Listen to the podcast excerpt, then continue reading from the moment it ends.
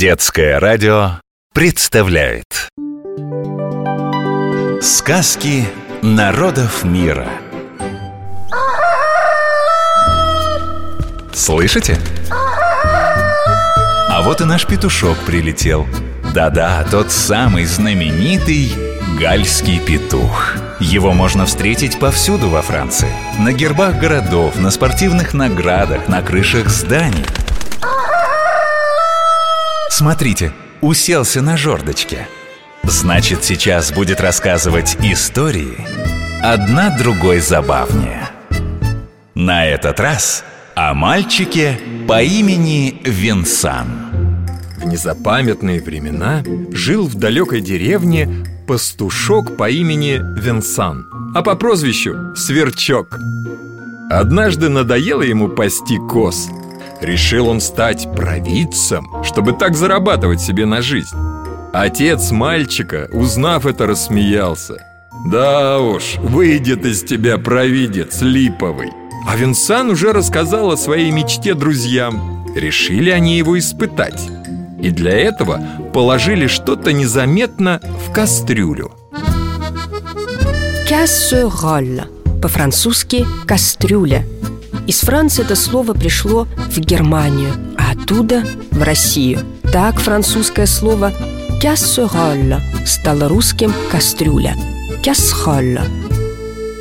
Кастрюлю друзья накрыли лопухом и спросили Винсана, что внутри.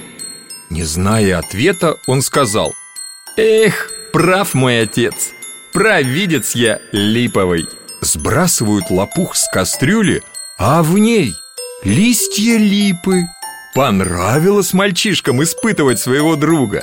Приносят ему закрытую коробку И просят угадать, что в ней. А как же это узнать? Винсан в отчаянии шепчет. Ну, попался, сверчок. Это же было его прозвище, помните? Открывают коробку, а в ней сверчок После этого Винсан поверил в свои силы и решил отправиться в большой город. Объявил там себя провидцем. Сразу на площади подбежала к нему одна женщина и говорит, что у нее пропало кольцо с драгоценным камнем, бриллиантом. Бриллиан – это слово на французском означает не только бриллиант, а еще блестящий – бриллиан. Кольцо с блестящим бриллиантом попросили найти Винсана. Его хозяйка рассказала, что, подрезая розы в саду, положила украшение на край фонтана. А когда спохватилась, его и след простыл. Как найти пропажу, Винсан не знал, но заявил, что ему на поиски нужно дня три. «Да, да», — ответила хозяйка, — «живите у меня сколько захотите. Вам отведут лучшую комнату и будут прекрасно кормить» А Винсан подумал, неизвестно, чем это закончится, но хотя бы будет у меня три хороших обеда а тут и время трапезы наступило. Пришел слуга, накрыл стол для Винсана, встал поодаль Наелся мальчик и, вспомнив, что всего-то у него три таких обеда, воскликнул. «Ну вот, один позади» Это услышал слуга, побледнел и тихо вышел из комнаты.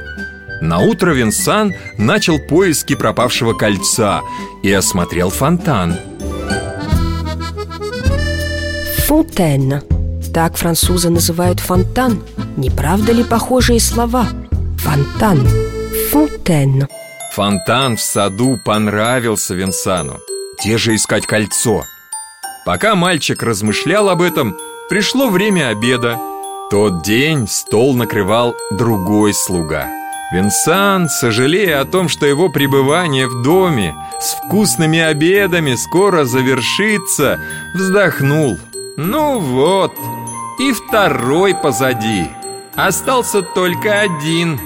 На этих словах слуга выскочил из комнаты испуганным, прибежал на кухню и говорит там двум своим приятелям. «Мальчишка догадался, что это мы втроем украли кольцо. Давайте во всем сознаемся, пока хуже не стало Так и сделали. Вернули кольцо хозяйке.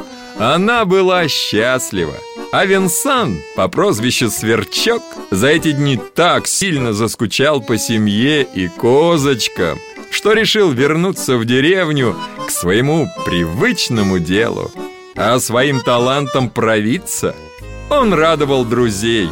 Иногда это у него хорошо получалось.